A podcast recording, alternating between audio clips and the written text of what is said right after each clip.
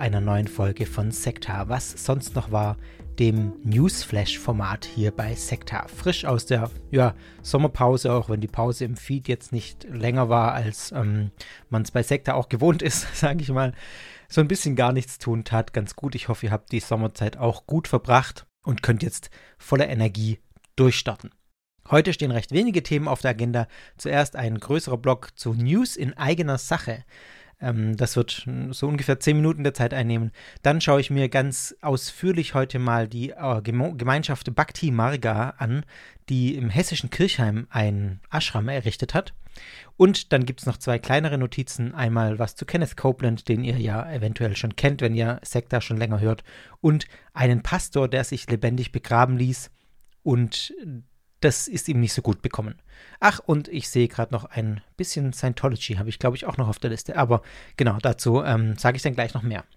Zunächst die News in eigener Sache. Das jetzt ein bisschen ausführlicher Blog wird, weil es für mich sehr wichtig ist und auch ein großer Schritt ist für Sekta, finde ich.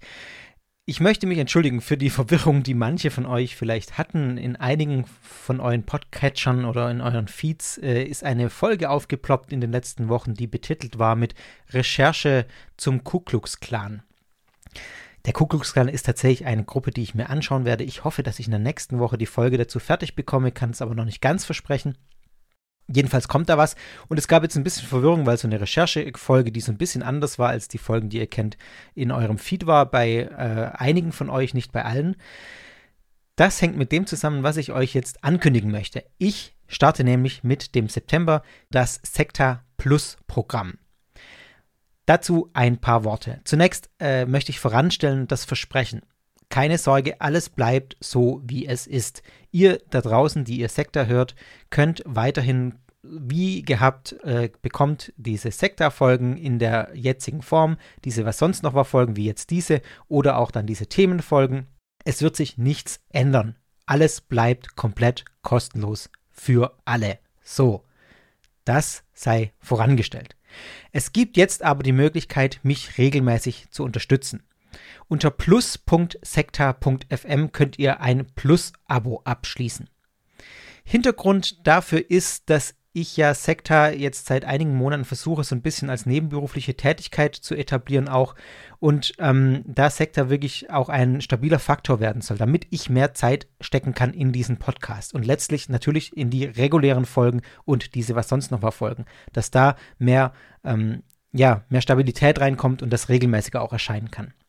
Das geht aber eigentlich nur, habe ich jetzt gemerkt, in den letzten Monaten mit einer regelmäßigen Unterstützung. Es ist wunderbar, was mich an Unterstützung erreicht, aber manchmal ist es dann schwer zu planen und die Zeit einzuteilen, wenn man eben nicht genau ähm, da Planungssicherheit hat. Deswegen Sekta Plus. Was ist Sekta Plus? Sekta Plus ist eine Art Backstage-Bereich von Sekta. Und ich betitel das als eine Art Dankeschön für diejenigen, die sich entscheiden, regelmäßig Sekta zu unterstützen. Bei Sekta Plus könnt ihr Mitglied werden und ihr bekommt dann einen personalisierten Plus-Feed und in diesem Plus-Feed erscheinen dann Bonusfolgen, wie die, die manche von euch jetzt schon gehört haben. Das war nicht so beabsichtigt, aber nehmt es als Schmankerl. Ähm, mindestens einmal im Monat wird dort eine Sekta Plus Bonusfolge erscheinen. Vielleicht mal mehr, aber sicher nicht weniger. Einmal im Monat wird eine Plus Bonusfolge erscheinen. Mir ist ganz wichtig zu sagen an der Stelle nochmal, das sind keine regulären Folgen, die da erscheinen weil ich Sekta in der jetzigen Form so kostenlos frei für alle hm, beibehalten werde. Das ist mein Versprechen. Was bei Sekta Plus erscheinen wird, sind gewissermaßen Backstage-Folgen, in denen ich ein bisschen über Recherchen plaudere, euch mal mitnehme auf eine Recherche im, äh, vielleicht mal live, wenn es wieder soweit ist, aber auch im Internet, wenn ich mir Webseiten anschaue, dass ich dann direkt euch erzähle, was ich da finde und meine Gedanken gleich ungefiltert äh, weitergebe. Oder dass ich mir äh, Videos anschaue oder Audiodateien von Gemeinschaften, die ich betrachte und dann das direkt kommentiere, quasi äh, für mich schon einen Nutzen hat, indem ich gleich recherchiere und das in die Hauptfolge einfließen kann, euch aber da ein bisschen Backstage mitnehme. Ihr geht gewissermaßen mit mir auf Entdeckungsreise, wenn ihr Sekta Plus abonniert. Und ich hoffe, ihr habt da Spaß dabei. Das soll mein Dankeschön sein an euch. Zudem gibt es für die Sekta Plus AbonnentInnen noch ein kleines Bonus. Wir haben ja eine Discord-Community, wo wir uns auch austauschen, wo auch ja einiges passiert und das finde ich ganz schön, sich da mit anderen äh, auszutauschen. Dort gibt es einen Inner Circle, also einen inneren Kreis sozusagen. Und da findet ihr dann zum Beispiel, wenn ihr Sekta Plus Abonnent seid oder Abonnentin seid, die Möglichkeit, mir äh, Fragen zu stellen. Das sogenannte Ask Me Anything Format wird da in diesem Plus-Feed auch eine Rolle spielen. Da könnt ihr mir Fragen stellen via Discord und dann mir werde ich da regelmäßig Folgen draus machen, die aber nur im Plus-Feed erscheinen werden. Und es gibt dort in, äh, auf Discord auch meine komplette Themenliste. Da könnt ihr dann Themen upvoten. Also ihr könnt Likes und Dislikes unter Themen setzen, damit ich äh, ein Feedback bekomme, welche Themen euch besonders interessieren. Und dann wird das natürlich auch priorisiert behandelt werden hier in der Planung von Sekta. Soweit mal das, was es da gibt bei Sekta Plus. Die Mindestunterstützung ist 4,50 Euro pro Monat. Es gibt auch noch eine höhere Unterstützungsstufe. Ähm, und bei der Unterstützungsstufe kriegt ihr dann mindestens sechsmal im Jahr einen Deep Dive Newsletter mit Meta-Inhalten, wo ich mich sehr ausführlich mit einem Thema äh, einem übergeordneten Thema zu neureligiösen Bewegungen oder sogenannten Sekten auseinandersetze. Ich habe jetzt gerade im Urlaub ein Arbeitsbuch zur Religionspsychologie durchgearbeitet. Das war äh, sehr spannend und da werden dann so Themen draus entstehen für diesen Newsletter, den ihr da bekommt. Spielarten des Fanatismus. Was ist eigentlich Fanatismus? Was steckt da dahinter? Welche Formen gibt es da?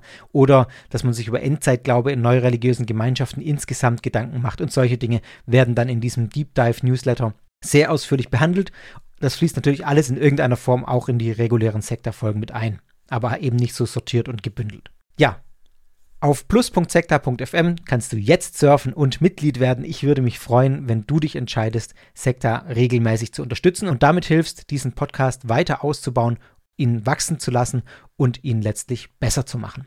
Dankeschön. Ein Nachsatz noch, wer per Überweisung unterstützen möchte oder mich bisher schon per Überweisung zum Beispiel unterstützt, bitte gebt mir Bescheid. Überweisung ist für mich nach wie vor beste, die beste Möglichkeit, weil da keinerlei Gebühren wegfallen. Also wenn du sagst, ich mag das mit PayPal nicht und mit dieser Plattform, ähm, dann äh, sag mir bitte Bescheid. Wir finden da einen Weg. Ich kann dir auch alle Inhalte, unabhängig von dieser Plattform, über die diese Unterstützung läuft, an die Hand geben und dir da Zugang verschaffen. Also melde dich und wenn du schon unterstützt und sagst, hey, ich gebe doch schon regelmäßig, ich möchte auch da Zugang, melde dich bei mir, kein Problem. Ähm, ich kann eben nur nicht rückwärts mich melden, weil ich deine E-Mail-Adresse nicht habe. Soweit. Das soll es gewesen sein zu dieser News in eigener Sache. Jetzt äh, starten wir mit dem ersten Thema.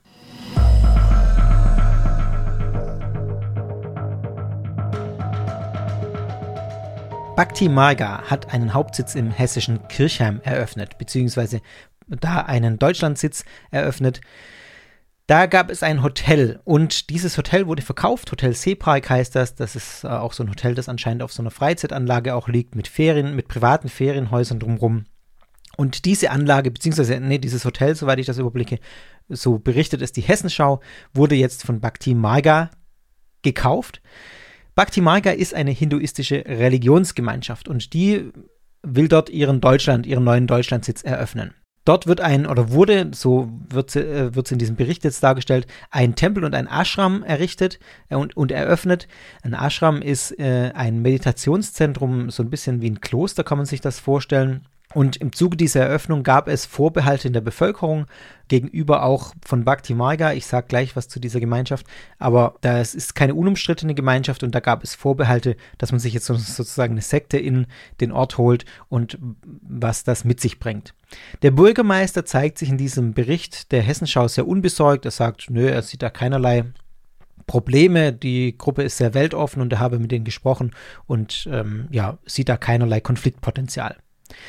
Wirtschaftlich, das möchte ich noch anmerken, ist das natürlich auch nicht uninteressant. Das wird auch in dem Beitrag noch mal kurz erwähnt.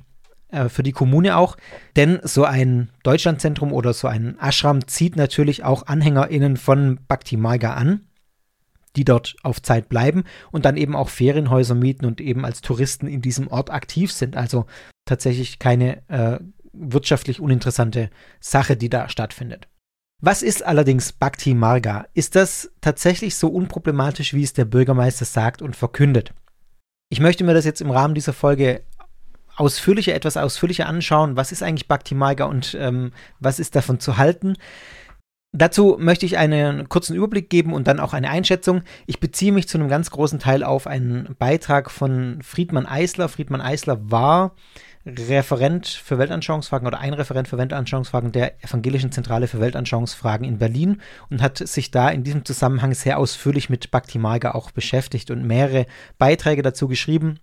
Und einen dieser so zusammenfassenden Beiträge habe ich jetzt auch im Hintergrund, wenn ich das sage, was ich jetzt gleich zu dieser Gemeinschaft sage. Also die Anhänger von Bhakti Marga, Bhakti Marga heißt Weg der Hingabe. Äh, Hingabe ist auch ein ganz wichtiger Punkt bei dieser Gemeinschaft. Die verehren einen Mann als göttlichen Meister und dieser Mann heißt Paramahamsa Sri Swami Vishnavanda. Nee, Vishwananda. Doch, habe ich das so gesagt? Geht schon los hier mit diesen. Äh, das sind auch viele Titel dabei. Ich nenne ihn jetzt einfach, wie er auch sonst, glaube ich, genannt wird, Vishwananda das ist der Guru von Bhakta Margi, von Bhakti Marga, also von dieser Gemeinschaft. Auf der Webseite von Bhakti Marga Deutschland heißt es folgendes: Paramahamsa Sri Swami Vishna, Vishwa, Vishwananda ist ein erleuchteter, gottverwirklichter Meister. Seine Mission in der Welt ist, die Herzen der Menschen zu öffnen.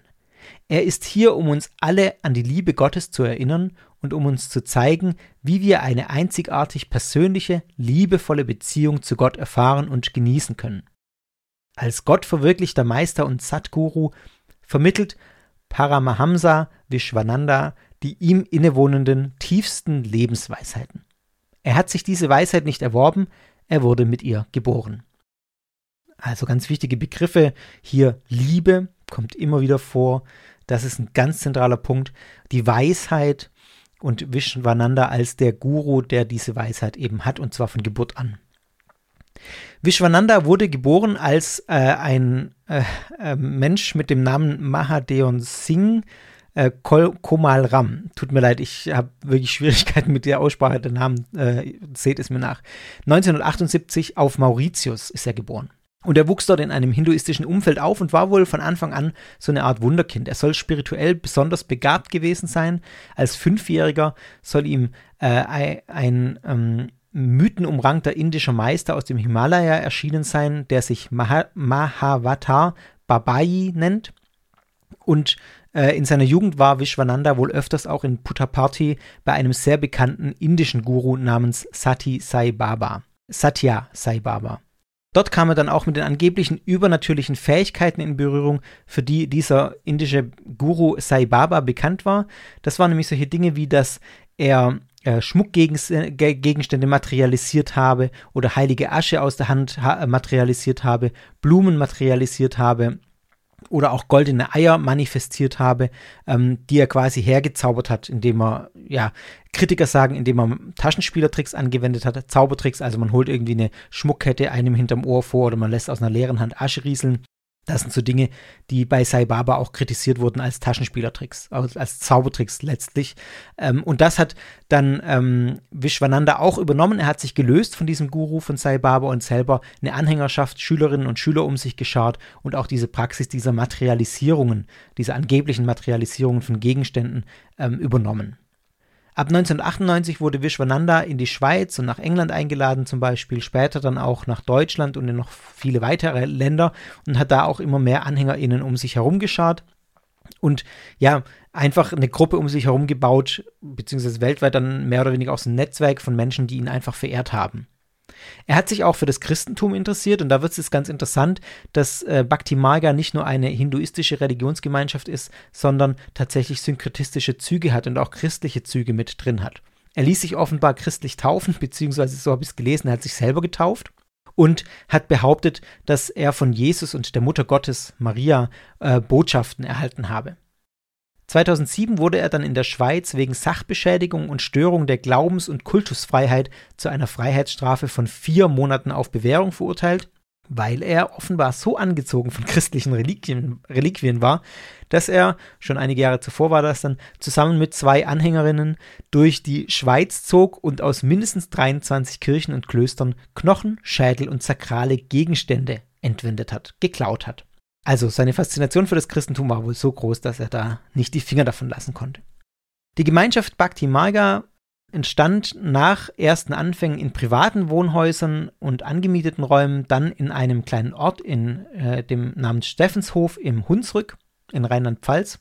Und dort hat die damals noch recht kleine Gruppe ein äh, Anwesen erworben und es zu einem Ashram ausgebaut, also zu so einer klosterähnlichen Gemeinschaft, auf der auch Vishwananda dann gewohnt hat. 2005 hat Vishwananda den Bhakti Marga Orden gegründet, in dem zunächst ungefähr zwölf Mönche und Nonnen gelebt haben. Die wurden dann auch zu Brahmanis geweiht. Die haben Geschlechter getrennt und zölibatär gelebt, also sehr strenge sexualethische Vorschriften da auch. Es kam dann in den Folgejahren zu einer Krise dieser Gemeinschaft, weil bekannt wurde, dass Vishwananda diese strengen Regeln wohl selber nicht so ganz befolgt hat und seine homosexuellen Neigungen mit jungen Anhängern ausgelebt hat und ja, sich einfach nicht an das gehalten hat, sozusagen, was er anderen auferlegt hat als Gelübde. Vishwananda gab später dann auch noch zu Protokoll, äh, dass er mit 15 Jugendlichen und jungen Erwachsenen sexuelle Beziehungen gehabt habe. Und damals war die Krise dann so groß, dass mehr als die Hälfte der Gläubigen da die Gemeinschaft verlassen hat. Vishwananda hat den Orden 2008 dann auch aufgelöst, allerdings mit der Ansage verbunden, dass er weiterhin da sein werde und ein spirituelles Leben anbieten wolle und man könne mit, in Kontakt mit ihm bleiben, äh, wenn man ihn so akzeptiert, wie er ist. Im selben Jahr noch äh, hat man die, den Sitz der Gemeinschaft dann verlegt von Rheinland-Pfalz, von Steffenshof nach Heidenroth-Springen im Taunus und das war kein unwichtiger Schritt, denn das ist auch immer so ein Umzug, dann ja natürlich auch ein Signal für einen Neuanfang. Äh, eine andere Umgebung, wo man ihn vielleicht nicht kennt, wo man die Gruppe nicht kennt, ja, wo man einfach neu beginnen kann. Auch da wurden dann wieder neue Swamis geweiht äh, oder initiiert. Swami ist ein Ehrentitel, ein hinduistischer Ehrentitel, das heißt Meister. Und in der Gemeinschaft von Bhakti Marga sind die einer orangenen Robe zu erkennen und haben vor allem auch eine organisatorische Funktion in der Gemeinschaft. Es gibt wohl auch auf dem Gelände in Heidenroth-Springen eine christlich-orthodoxe Kirche. Da werden dann sozusagen Elemente des Christentums mit eingebunden in diese Gemeinschaft, ähm, also das Synkretistische, das ich schon angesprochen habe. Es werden auch christliche Messen gefeiert wohl und solche Dinge wie Abendmahl werden auch gefeiert oder Kommunion. Und er behauptet ja nach wie vor, dass er auch Botschaften von Jesus und Maria erhält. Also das passt alles in diese Vermischung von hinduistischen und christlichen Elementen auch wenn die hinduistischen Elemente einen deutlichen, deutlichen Schwerpunkt haben. Inzwischen ist Bhakti Marga enorm gewachsen. Die Gruppe äh, hat ordentlich nochmal an zu Mitgliedern zugelegt, auch wenn ich keine genauen Zahlen gefunden habe. Nach eigenen Angaben ist Bhakti Marga heute in 80 Ländern aktiv und außer dem Hauptzentrum in Springen, wo Vishwananda heute auch lebt, soll es fünf Ashrams geben, jetzt äh, eins mehr wohl in Kirchheim, ich glaube, das war da noch nicht mit eingezählt, sowie 32 Tempel in 23 Ländern, unter anderem in Schweiz, in Österreich, Italien, Portugal, Polen, Lettland, Slowenien, Kroatien und auch Südafrika und den USA. Also wirklich weltweit verstreut. Wie groß die Gemeinschaft letztlich ist, wie gesagt, da habe ich keine konkreten Angaben darüber gefunden. Es soll insgesamt 31 Swamis geben aus 19 Ländern, also dieser Meister, die von Vishwananda berufen worden sind und ja im Prinzip die Organisation und die Geschicke der Bewegung lenken weltweit. Also wie gesagt, äh, Organisatoren sind sozusagen. Sie bilden auch den engsten Kreis um Vishwananda, also sie sind der Inner Circle sozusagen und die meisten der Anhänger von Vishwananda sind die sogenannten Devotees. Devotee heißt, sie haben eine erste Einweihung erhalten. Das ist so eine Art Schülerbeziehung, Guru-Schüler-Beziehung, auf die sie verpflichtet werden. Und mit dieser Einweihung gehen bestimmte asketische Regeln einher und auch solche Dinge wie zum Beispiel der absolute Gehorsam gegenüber dem Guru. Der äußerste Kreis, die Stufe drunter, sind dann die sogenannten Follower.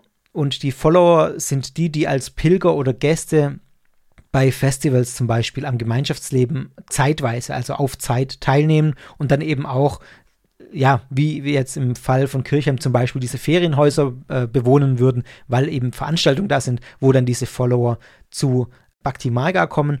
Ja, soweit mal die nüchternen Fakten. Was äh, hat es denn mit dieser Gruppe so ein bisschen innen drin auf sich und warum ist diese Gruppe umstritten? Ich habe schon gesagt, Bhakti Marga bedeutet Weg der Hingabe, Weg der Liebe und Hingabe. Und im Zentrum dies, des Glaubens steht die Präsenz des Göttlichen und die reine, bedingungslose Liebe, die so glaubt man in der Gemeinschaft, durch Vishwananda, durch den Guru verkörpert wird, nur durch ihn verkörpert wird und die in der Begegnung mit ihm und in der spirituellen Reise vom Verstand in das Herz erfahren und gelebt werden soll. Also das ist das absolute Zentrum des Glaubens von Bhakti Marga, dass die göttliche, reine, bedingungslose Liebe in Vishwananda erfahrbar und verkörpert ist. Vishwananda wird als spiritueller Meister und als eine Personifikation von Bhakti angesehen also als lebende Verkörperung der Liebe. Im Prinzip nochmal das, was ich gerade gesagt habe. Die Gemeinschaft vereint in ihrem Leben hinduistische Elemente, wie zum Beispiel tägliche Pujas. Also Puja ist ein Ritual der Ehrerweisung an Götter im Hinduismus, so Opferrituale oder die Verehrung von göttlichen, von, von hinduistischen Göttern in Form verschiedener Götterfiguren in einem hinduistischen Tempel. Das sind so die, ja, die hinduistischen Elemente. Sie vereint aber diese Elemente auch mit christlichen Elementen, zum Beispiel den orthodoxen Eucharistieritus, also Eucharistiefeier auf orthodoxe, angelehnt an orthodoxe Riten, sowas wie Reliquienverehrung in der christlichen Kapelle. Vishwananda feiert wohl auch christliche Messen und christliche Zeremonien und er beansprucht sogar für sich ein orthodoxer Bischof zu sein. Was es damit auf sich hat, habe ich nicht so richtig durchschaut. Er sagt wohl, er ist Bischof in der apostolisch-orthodoxen Kirche in Moskau. Was das allerdings für eine genaue Kirche ist, weiß man auch nicht so. Äh, das scheint irgendein Mini-Ableger der russisch-orthodoxen Kirche zu sein. Aber letztlich lässt sich das alles nicht so richtig nachvollziehen. Und ja, wenn es irgendeine Splittergruppe ist, dann kann es natürlich sein, dass die ihn irgendwann mal zum Bischof ernannt hat. Aber äh, letztlich, also so ein richtiger, korrekter ähm, Bischof, wie, was man darunter versteht äh, oder verstehen würde, ist er sicher nicht. Der spirituelle Schwerpunkt der Gruppe liegt also auf der hinduistischen Vorstellungs- und Ritualwelt mit diesen christlichen Elementen. In dem, was Vishwananda lehrt und was in der Gruppe immer wieder auch proklamiert wird, und auch zum Beispiel in, diesen, in der, dem Hessenschau-Beitrag, den ich euch auch verlinke, über diese neue Eröffnung des Ashrams da andauernd anklingt, ist, dass es eigentlich die ganze Zeit um Liebe geht. Liebe, Liebe, Liebe. So ziemlich alles, was Vishwananda veröffentlicht, hat irgendwie das Wort Liebe im Titel. Love auf Englisch, er spricht auch Englisch, äh, nicht Deutsch, genau. Aber das ist das zentrale Thema. Ich zitiere jetzt mal Friedmann Eisler, der in, einer, in der Publikation über Bhakti Marga folgenden Satz schreibt zum Thema Liebe. Man kann es als Konzentration anspruchsvollerer gedanklicher Zusammenhänge sehen oder als Vermarktungsmasche. Also ganz klar eine Einordnung hier von Friedmann Eisler, der das schon andeutet, dass es eine Vermarktungsmasche sein könnte. Ich meine, die Rede davon, dass alles Liebe ist, das kommt gut an und das passt auch in, ja, das in, in die Welt heute sozusagen, dass alles Liebe ist und das das Wesentliche ist. Deswegen macht sich vielleicht Vishwananda das auch zunutze. In den Bhakti Marga Schriften wird sehr klar zum Ausdruck gebracht, dass Vishwananda eine Inkarnation von Naranja ist. Naranja ist eine populäre Form des Göttlichen im Hinduismus. Es gibt ja mehrere Bezeichnungen für das Göttliche dort im Hinduismus und äh, Naranja wird meist mit Vishnu oder mit äh, Krishna gleichgesetzt, gelegentlich auch mit Brahma äh, und daher ist äh, Naranja gleichbedeutend mit Gott. Also das ist quasi die Aussage, dass Vishwananda Gott ist. Kann man, glaube ich, so sagen, die Inkarnation Gottes. Alle anderen Gottheiten sind Naranja und Naraya, wie habe ich es gerade ganz falsch ausgesprochen? Narayana, Narayana, Entschuldigung, ähm, korrigiert mich rückwirkend auf das, was ich gerade gesagt habe. Narayana. Ähm, alle anderen Gottheiten sind ihm untergeordnet und damit eben auch Vishwananda untergeordnet, weil er ja die Inkarnation ist. Ja, also das bekräftigt einfach die absolute Autoritätsperson oder Autoritätsstellung, die Vishwananda bei Bhakti Marga hat. Zitat aus einer Bhakti Marga Schrift: Vishwananda ist nicht nur der Weg, sondern auch das Ziel. Und um diesem Ziel näher zu kommen, werden die Devotees äh, bei Bhakti Marga auf Vishwananda verpflichtet. Sie werden auf die völlige Hingabe an diesen Meister verpflichtet. Und Zitat hier aus einem äh, aus einer Erklärung zur Devotee-Einweihung auf der Webseite von Bhakti Marga. Alle Aufmerksamkeit, alle Hingabe und aller Dienst des Devotees werden ausschließlich dem Satguru und niemand anderem erbracht. Also man sieht hier ganz klar diese Fixierung. Die AnhängerInnen tun also, was der Guru will. Und zwar unter Ausblendung eigener Meinungs- und Willensbildung. So formuliert es auch Friedmann Eisler äh, in dem EZW-Text. Dazu nochmal ein Zitat aus dieser Erklärung für die Devotee-Einweihung. Dort steht, wenn der Guru also etwas sagt, dann ignoriere vollständig, was du fühlst. Ich glaube, deutlicher kann man es nicht mehr sagen. Das eigene Ich wird völlig zurückgestellt zugunsten dessen, was der Guru sagt und was der Guru will, muss man auch dazu fügen. Aus der Innensicht äh, von Bhakti Marga geht es dabei, ähm, oder ist es das Bild, dass quasi die Gnade vom Lehrer, vom Guru zum Schüler, zum Devotee fließt, in Wissen und in Weisheit verwandelt wird. Und allein durch den Guru und im Gehorsam ihm gegenüber können dann spirituelle Fortschritte auf dem Weg zur Selbstverwirklichung und letztendlich dann zur Gottverwirklichung auch gemacht werden. Daraus folgt aber auch, wenn der Guru was befiehlt, was ich nicht verstehe als Devotee oder als Mensch äh, oder das nicht einordnen kann äh, oder vielleicht sogar was mir sogar widerstrebt, was ich nicht machen möchte, dann ist es doch letztlich die vollkommene Weisheit des Gurus, die eben dafür ausreicht, zu glauben, dass das schon alles stimmen wird. Also dieses vollkommen sich zurücknehmen, auch allem, was, was in mir widerstrebt oder was ich kritisch finde, nehme ich vollkommen zurück, weil der Guru in seiner göttlichen Weisheit sagt, dass es so ist und er hat den Überblick und er weiß, was gut ist und deswegen tue ich es auch. Ich glaube, ich brauche nicht viel dazu sagen, warum das ein problematisches äh, Klima ist, warum das etwas ist, wo wirklich problematische Strukturen entstehen können.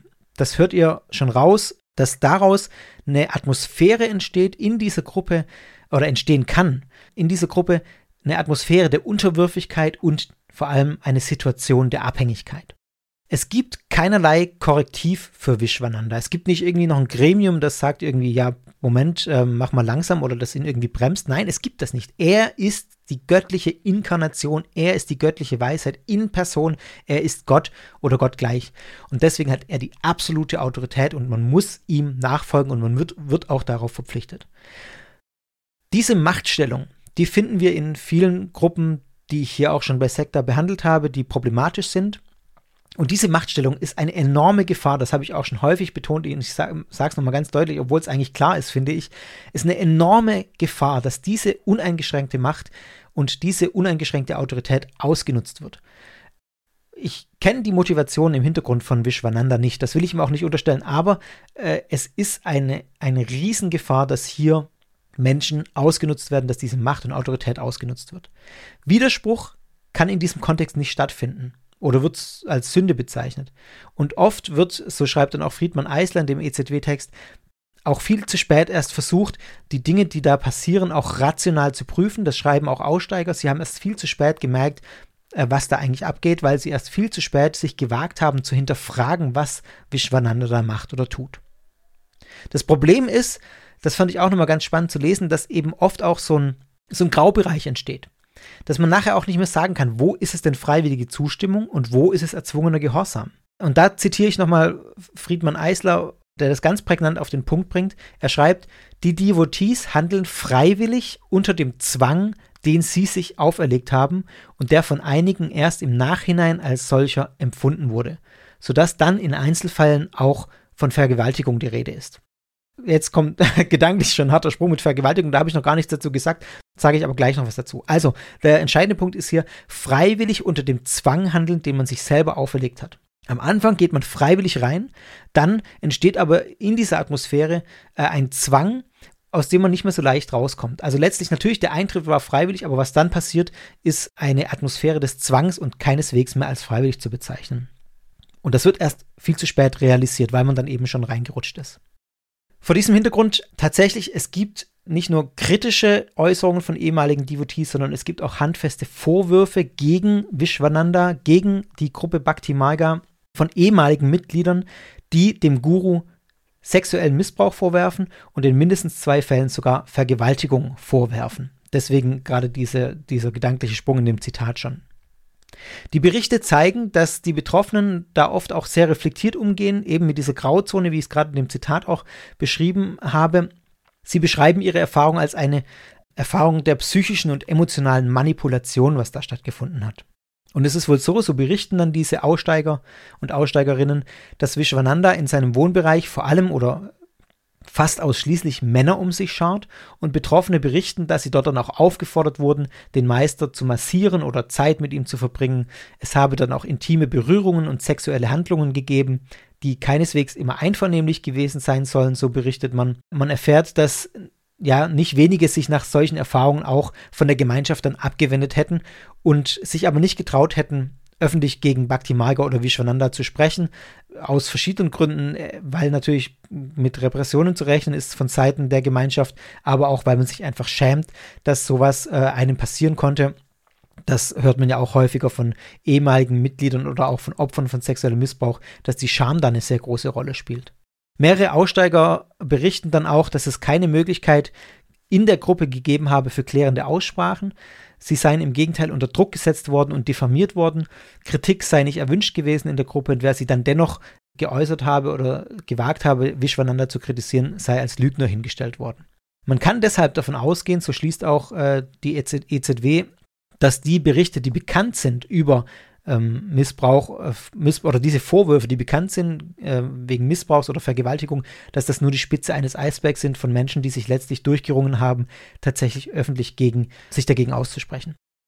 Um noch einen weiteren kritischen Punkt hinzubringen, einige Anhängerinnen haben dann wohl auch dem Ashram ihren ganzen Besitz vermacht.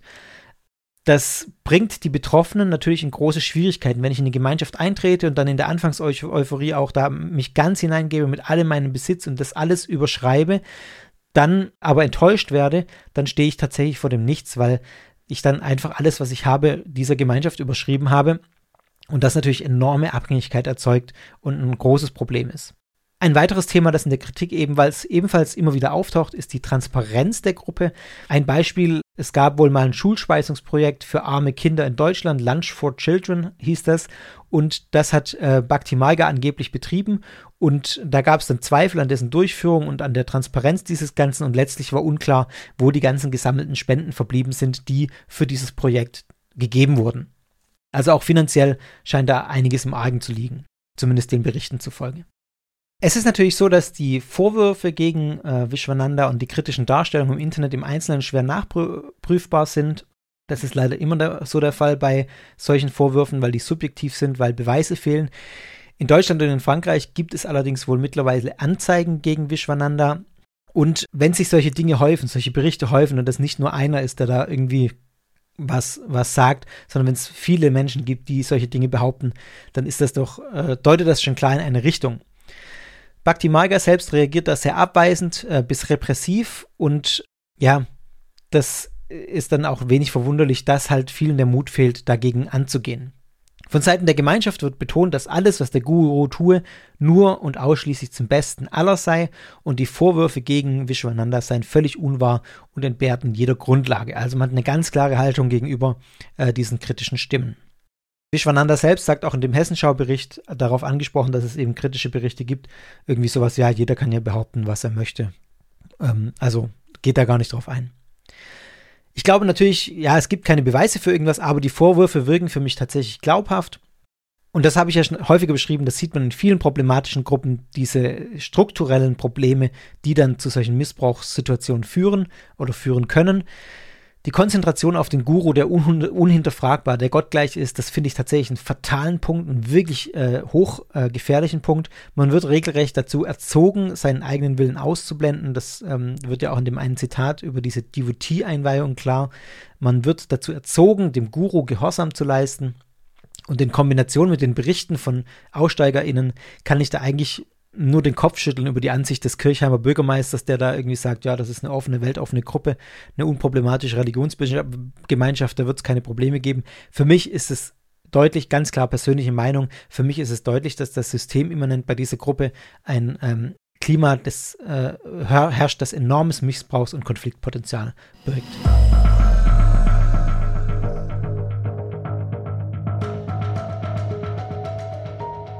Das hat sich jetzt schon fast angefühlt wie eine kleine Mini-Sektor-Folge zu Bhakti Marga.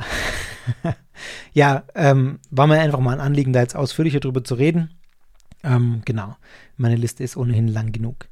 Kommen wir zum nächsten Thema. Laura, Laura Prepton ähm, hat sich von Scientology verabschiedet. Ja, wer ist Laura Prepton? Ähm, Laura Prepton ist eine Schauspielerin. Äh, sie ist vor allem bekannt aus Orange is the New Black. Ich muss gestehen, ich kannte sie nicht, aber sie ist wohl ein bekanntes, eine bekannte Persönlichkeit in Hollywood und sie hat sich nach eigenen Worten von Scientology losgelöst. Sie hat in einem Interview gesagt, gegenüber dem People Magazin, also tatsächlich ein sehr großes Magazin, ich praktiziere Scientology nicht mehr. Ich habe Scientology seit fast fünf Jahren nicht mehr praktiziert und es ist nicht mehr Teil meines Lebens. Und sie meditiere nun täglich. Ähm, ja, das sei äh, ihr, ihre, das tue ihr gut. Bekannt war ihre Mitgliedschaft bei Scientology seit 2007. Äh, da hat sie in einem Interview sich öffentlich zu der Mitgliedschaft bei der Organisation bekannt.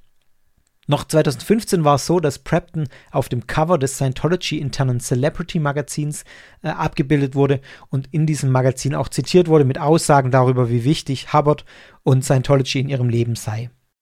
Also, ein Promi verlässt Scientology, hatten wir letztes Mal schon Letztes Mal ging es um Tom Cruise, da war es aber äh, reine Spekulation und äh, hatte keinerlei Grundlage. Hier ist es jetzt so, dass tatsächlich aus ihrem eigenen Mund kommt, dass sie Scientology verlassen hat. Was bedeutet das für die Organisation? Ich habe dazu einen Watchblog gelesen von über Scientology Underground Bunker heißt der äh, und der sagt äh, zunächst mal, es gibt einige, die sagen, dass man das immer noch mit Vorsicht genießen muss. Äh, Hintergrund ist, dass einer der Weggefährten von Laura Prepton, äh, Danny Masterson, er steht gerade wegen Vergewaltigungsvorwürfen vor Gericht und ihm droht eine lebenslängliche Freiheitsstrafe. Und auch Danny Masterson ist Scientologe. Und jetzt wird gesagt von manchen, sie habe das gesagt in diesem Interview, um sich eben von Danny Masterson zu distanzieren, um klar zu sagen, äh, mit dem habe ich nichts zu tun. Mike Rinder ist ein ehemaliger hochrangiger Scientologe, also wirklich sehr hohes Tier, der ausgestiegen ist, ein Australier. Und er sagt, selbst wenn man das, was Laura Pepton jetzt gesagt hat, als Distanzierung von Danny Masterson betrachtet, dann ist es trotzdem ein sehr, sehr bemerkenswertes Statement von ihr und sie wusste genau, was sie tut. Er wird so zitiert, es ist ein ziemlich bedeutender Schritt in der Welt von Scientology, so eine Aussage zu machen. Das tut man nicht leichtfertig. Egal, ob es ein kalkulierter PR-Move ist oder nicht, es ist für Scientology enorm schädigend, wenn eine so bekannte Scientologin öffentlich sagt, sie sei keine Scientologin mehr. Also, und er schließt mit den Worten, das ist eine Katas ein katastrophales Ereignis für Scientology. Ja, für Scientology sind Promis enorm wichtig, das habe ich glaube ich auch schon mal gesagt, weil sie eben schillernde Persönlichkeiten sind, so jemand wie Tom Cruise oder äh, John Travolta, die strahlen aus die ziehen neue Anhänger an, neue Anhängerinnen an und ja, vielleicht mit dem Hintergedanken, wenn XY das macht, dann ist das sicher gut oder kann das ja nicht so schlecht sein, diese Vorbildfunktion. Und Scientology lebt, glaube ich, zu einem ganz wesentlichen Teil von diesen schillernden Hollywood-Stars, die diesen Erfolg auch verkörpern, die quasi diesen Erfolg, den sie im Leben haben, mit Scientology in Verbindung bringen da ist eigentlich keine bessere PR denkbar. Von daher ist es tatsächlich ein sehr schwerer Schlag für diese Organisation ähm, wenn jemand wie Laura Prepton sagt, ich löse mich davon, ich möchte nichts mehr mit Scientology zu tun haben. Und anders als bei Tom Cruise ist es offenbar zutreffend, ich glaube auch tatsächlich, ich teile diese Einschätzung, wenn es da nur um eine Distanzierung von Danny Masterson gegangen wäre, dann hätte die Äußerung irgendwie anders ausgesehen, dann hätte man sagen können, nee, ich distanziere mich von Danny Masterson, ich habe mit dem nichts mehr zu tun oder ähm, ich gebe keinen Kommentar zu Scientology ab. Also man hätte das anders formulieren können. Das scheint mir in dem Zitat doch sehr, sehr deutlich zu sein, dass es eine Distanzierung von Scientology ist. Genau, das war auch schon diese Nachricht. Ja, und damit kommen wir zum nächsten Punkt. Ich mache jetzt mal keinen Trenner rein, weil die Punkte sind jetzt relativ klein. Der größte Teil war jetzt abgehackt mit Bhakti Marga. Ich habe einen äh, Punkt noch. Äh, ich weiß nicht, ob ihr noch Kenneth Copeland kennt. Vermutlich. Folge 25, ihr erinnert euch. Äh, Kenneth Copeland ist ein Wohlstandsprediger aus den USA. Ich habe mich sehr ausführlich äh, in Sektor 25 mit ihm beschäftigt. Er ist mehrere hundert Millionen Dollar schwer und hat eine große Leidenschaft und diese Leidenschaft sind Privatjets. Ich spiele euch mal einen Ausschnitt vor aus einer Predigt, den, die er gehalten hat vor seiner Versammlung da in seinem Gottesdienst oh, ohne Maske. Ich habe die anderen nicht gesehen, gut, aber Predigt ohne Maske ist jetzt nicht so ungewöhnlich. Ich habe nicht gesehen, wie die Leute drin saßen. Jedenfalls hat er da gepredigt und ich spiele euch mal diese zwei Minuten vor. Er erzählt, wie er einmal ein Flugzeug gekauft hat. Anyway, I had a little, sing, little red single engine uh, Cessna Skylane. And first airplane the ministry ever had. So, and and and Carolyn's dad was in the car with me, Olin Creech, and we were driving back out. Uh, I've forgotten now exactly where we were going. I saw that little brown Cessna 310 fly over, and the Lord said, "That's your airplane." wow. So, and, and it was headed to the airport, so I headed to the airport. And I got up there and I just saw it go in the hangar. So I, then I drove over there and I said, Sir, is that your airplane? He said, No, it belongs to my boss. I said, Is it for sale? He said, Knowing my boss, everything's for sale. Amen. So, anyway, I make a long story short. It's a good story, but I need it. I, um, I wound up with that little, that little brown 310 Cessna. Oh, and I had it at the airport, and I would go out, and in those days the airport was just a little ways from the house, and, and I'd just take my Bible and stuff and go out there and sit in that airplane and study. And, and the kids were small, and that was a, it was a, you know, it was a getaway for me. And I was out there one day, and I'd pulled it out of the hangar, and I'm polishing it. Man, I'm telling you, just polishing it. And these two, two, two young men came up there, and they, they're both preacher, preacher boys, you know. Came up and said, Brother Copeland, um, is that, is that the new airplane? I said, Well, it's not new, but it's new to me. They said, Oh, think about that. The Lord's airplane. I said, No, it isn't. Huh? I said, No, this doesn't belong to the Lord. He gave it to me. I dedicated it to Him, but it's mine. Huh? Also das war jetzt Englisch kurz zusammengefasst, ihr müsst nicht alles verstanden haben. Er hat ein Flugzeug am Himmel gesehen, eine braune Cessna, ist zum Flughafen gefahren, hat das Flugzeug dort gekauft, danach hat es dann schön mal aus dem Hangar geholt und poliert und dann kamen zwei Männer aus seinem Ministry, Kenneth Copeland Ministry, und die haben gesagt, oh, was für ein tolles neues Flugzeug und haben dann den Fallen, äh, Satz fallen, oder die, Aus, die Formulierung fallen lassen, The Lord's Airplane, also Gottes Flugzeug. Und Copeland habe daraufhin scharf erwidert, nein, das ist nicht Gottes Flugzeug das ist meins. Ich habe es ihm gewidmet, ja, aber es ist meins. also, ja, ich äh, spiele euch das vor, weil ich irgendwie ein bisschen unbegreiflich vor solchen Dingen stehe. Ich habe es ja in der Folge damals auch schon gesagt. Äh, Kenneth Copeland redet ja ganz gerne über Flugzeuge und ich, ich finde es irgendwie unbegreiflich, dass dann, dann die Leute auch noch lachen bei dieser Predigt und so tun, als würde er da tolle Witze machen, wie er mit seinem Reichtum prahlt, den er durch die Spenden seiner AnhängerInnen erhalten hat. Ach, ich weiß nicht. Also dieser Ausschnitt zeigt für mich nochmal ganz konzentriert, was eigentlich Sache ist, was da dahinter steht. Und ich finde es irgendwie so faszinierend, dass er es nicht mal verschleiert. Er verschleiert nicht einmal, dass es um seine persönliche Bereicherung geht. Er sagt es ja ganz, ganz offen. Und das ist ja auch das Konzept dieses Wohlstandsevangeliums, äh, das er predigt. Gott, beziehungsweise der religiöse Überbau, den er verwendet, das ist eigentlich nur Fassade, das wird vorgeschoben. Man kann von der Bibel und der Botschaft von Jesus ja halten, was man will. Aber ich glaube, selbst die schärfsten Atheisten und schärfsten Kritiker würden doch zustimmen, dass das, was Copeland hier tut, mit dem, was Jesus verkündet hat oder was in der Bibel steht, rein gar nichts zu tun hat. Also monetärer Reichtum, persönliche Bereicherung, ein Leben in Reichtum, das war ganz sicher nicht das, was Jesus irgendwann mal irgendjemandem versprochen hat und auch nicht nur äh, oder auch nur verkündet hat, dass das seine Anhänger und Anhängerinnen erleben werden.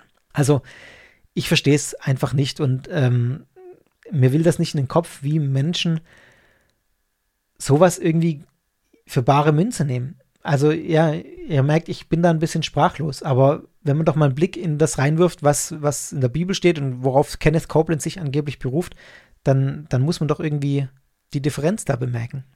Aber ja, das sind wahrscheinlich irgendwelche psychologischen Mechanismen, dass Menschen da verzweifelt sind oder irgendwie sich anziehen lassen von diesem Versprechen des großen Reichtums, ähm, das Gott, der Gott, den Gott für sie bereithält, äh, dass sie dann da irgendwie zeitweise zumindest drauf reinfallen. Also ich weiß noch, bei Kenneth Copeland habe ich auch gesagt, dass Fluktuation eine große Rolle spielt. Also man ist an, anfangs begeistert, natürlich hat eine positive Einstellung zu irgendwas auch erstmal einen Effekt im Leben, dass man irgendwie merkt, man geht anders mit Dingen um und wird dann nach der Zeit enttäuscht, dass es eben nicht so funktioniert, wie man sich vorstellt. Und dann geht man wieder. Also das ist die einzige Art und Weise, wie ich mir erklären kann, dass solche Menschen wie Kenneth Copeland Erfolg haben. Aber gut, also ein Stückchen wahres Gesicht nochmal von Kenneth Copeland hier in diesem Ausschnitt mit seinem Privatchat. Und dann habe ich noch einen kleinen Schnipsel für euch, der enorm kurios ist, aber auch irgendwie tragisch oder nicht nur irgendwie, sondern auch tragisch, nämlich ein Pastor in Sambia hat sich lebendig begraben lassen und ist dabei gestorben. Was hat es damit auf sich? Der 22-jährige James Sakara, das war ein Pastor der Zion Church in Shadiza in Sambia oder Chadisa, ich weiß nicht, wie man es ausspricht. Und er hat seine Gemeinde davon überzeugt, sie war wohl anfangs auch sehr skeptisch, äh, zu Recht, er hat sie davon überzeugt, dass er die Auferstehung Jesu nachahmen könne und hat sich deswegen drei Tage lang lebendig begraben lassen in einem Loch in der Erde. Bevor er sich begraben ließ, hat er aus der Bibel zitiert und hat äh, erklärt, dass Jesu Aufforderung vor dem Abendmahl, vielleicht kennt ihr diese, diese Floskel oder diese Formulierung, tut dies im Gedenken an mich, oder äh, genau, dass sich das eigentlich nicht auf das Teilen von Brot und Wein bezogen hat, also teilt Brot und Wein im Gedenken an mich, sondern auf die Auferstehung. Und deswegen tut er im Gedenken an Jesus genau das, er stellt die Auferstehung nach. Drei Männer aus seiner Gemeinde hat er dann wohl überredet, dass sie ihm dieses Grab buddeln. Also tatsächlich, man sieht auf einem Bild oder einem Video auch, äh, dass dieses Grab da existiert ist. Die haben ihn, äh, existiert hat. Die ähm, haben ihn dann gefesselt auf sein Geheiß hin und haben ihn lebendig begraben. Und nach drei Tagen wollten sie dann nachschauen, äh, ob er dann aufersteht. Aber nein, der Mann war tot. Und sie wollten ihn dann mit Gebeten und Ritualen wiedererwecken. Das blieb erfolglos und einer der Männer, die dabei geholfen haben, ihn zu begraben, hat sich dann der Polizei gestellt und die beiden anderen sind offenbar nach wie vor auf der Flucht. Tragische Geschichte. Ähm, ich würde noch anmerken, der, ich verstehe es nicht ganz, warum er die Auferstehung nachspielen wollte, wenn er doch gar nicht tot war. Also den Sinn von den drei Tagen im Grab, in das es sich hat lebendig reintun lassen, verstehe ich nicht ganz. Aber egal, so ganz Sinn macht das eh nicht. Es ist eine krasse Geschichte und eine tragische Geschichte natürlich äh, für den Mann. Der hatte, glaube ich, eine schwangere Frau, äh, wenn ich das richtig gelesen habe, die jetzt zurückbleiben.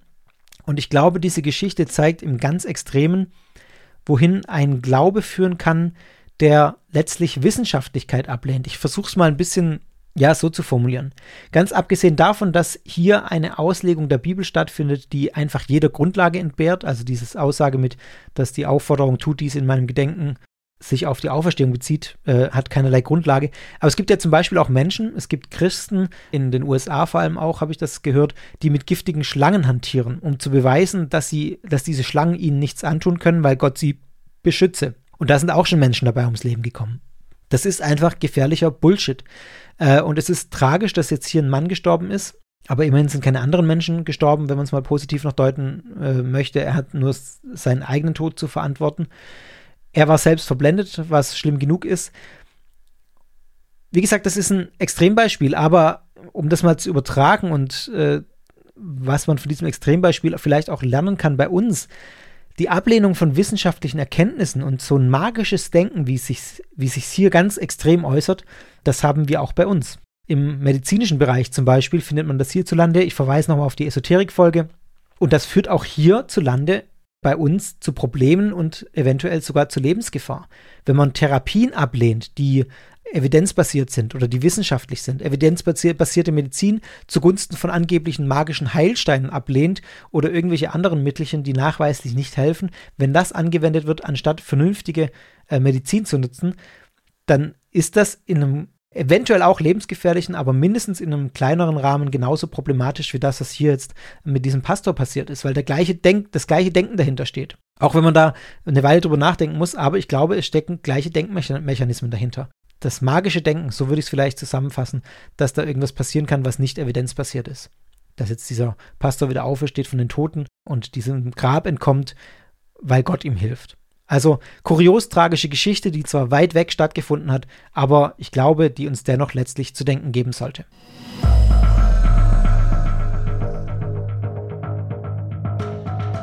Und damit bin ich am Ende von dieser Sektor Was sonst noch war Folge. Wie gesagt, ich hoffe schwer, dass ich in der nächsten Woche eine reguläre Folge raushauen kann und euch in den Feed stellen kann. Sagt weiter von Sekta, wenn ihr Sekta gut findet. Wenn euch Sekta gefällt, das ist eine enorme Unterstützung und ich freue mich darüber, wenn hier noch mehr Hörerinnen und Hörer zusammenkommen. Denkt an Sekta Plus. Ihr könnt jetzt Mitglied werden auf plus.sekta.fm Surft da drauf, werdet Plus-Mitglied, unterstützt Sekta langfristig und ja, da freue ich mich sehr drüber, wenn ihr das tut, um Sekta einfach dauerhaft auf eigene Beine zu stellen. Folgt mir auf Twitter und Instagram, at Podcast bin ich da und da könnt ihr mich auch anschreiben und natürlich Fragen, Anmerkungen, Kritik gerne an guru.sekta.fm. Ich habe jetzt ein bisschen geschluckt, weil ich ja jetzt hier über diesen äh, Vishwananda erzählt habe die ganze Zeit, der sich auch Guru nennt oder der von einigen als Guru bezeichnet wird. Ist mir egal, ihr werdet auch alle abhängig von mir und letztlich gründen wir auch irgendwo eine Kommune und werden glücklich oder auch nicht. Oh, ja, Schluss jetzt. Bis zum nächsten Mal bei Sekta. Ciao.